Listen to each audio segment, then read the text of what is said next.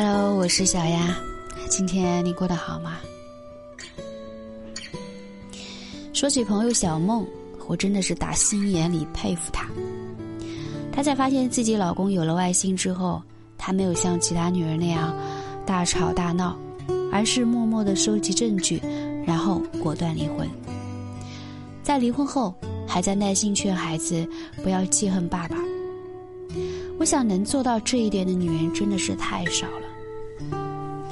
小梦和老公是在大学校园认识，那时候他们的初恋纯洁而真挚。大学毕业没多久，他们就结婚了。在小梦的心里，她和老公的感情特别好，她也一直这么认为，他们会一直相伴到老到老。结婚十五年，儿子十三岁。一家人生活的平静而安心。到中年的小梦其实是很信任老公的，她从来不会轻易去怀疑老公在外面的行踪。只是女人的直觉让她对老公有了疑心。那段时间，老公可以说连着几个月都在加班和应酬，经常会以工作忙很晚才回家，有时候还会出差半个月不回来。小梦最初只是心里对老公有一些埋怨，但是她爱老公，所以她并没有把心里的埋怨表现出来。直到她看到老公买了一件粉色的衬衣，她才感觉到老公的异样，因为老公从来不会穿粉色的衣服。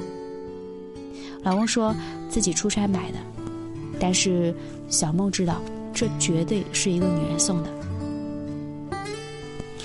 那天晚上，小梦趁老公洗澡的功夫，用指纹打开了他的手机，因为手机是她给老公新买的，她录了自己的指纹，老公并不知道。沈梦看到了老公和那个备注名为客户的聊天记录，才确定自己的怀疑原来都是真的。小梦看到这些事实，心都要碎了，但是她深出了一口气，告诉自己一定要冷静。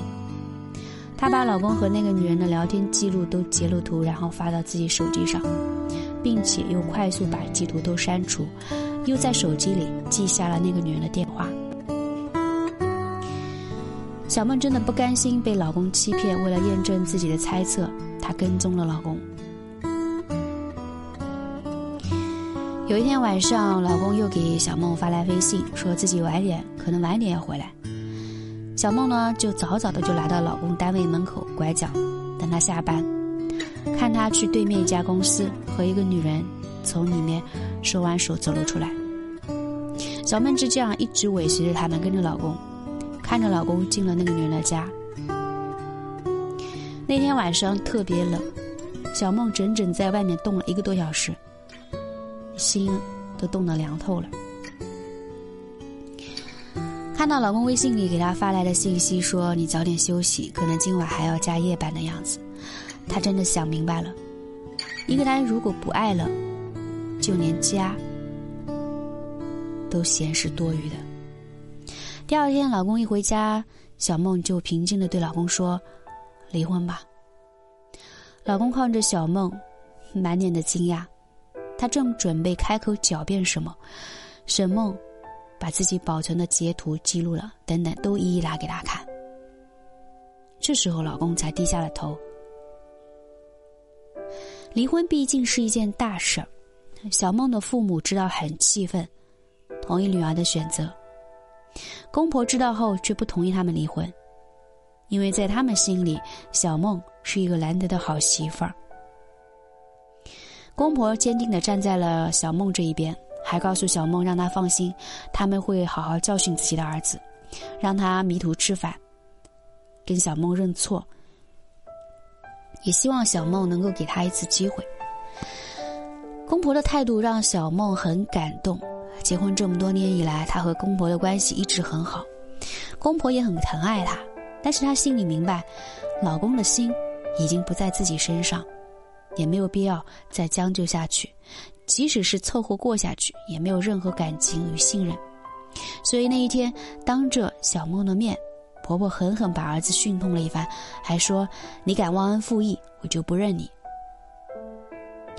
老公没有表态，小梦却平静的对婆婆说：“强扭的瓜不甜，请您成全。”他还说永远会把公婆当做亲人，而且一定会把他们的孙子带好。最终，公婆也无奈同意。离婚后，房子、存款都归小梦，孩子也跟着他生活，每个月前夫负担孩子的生活费用。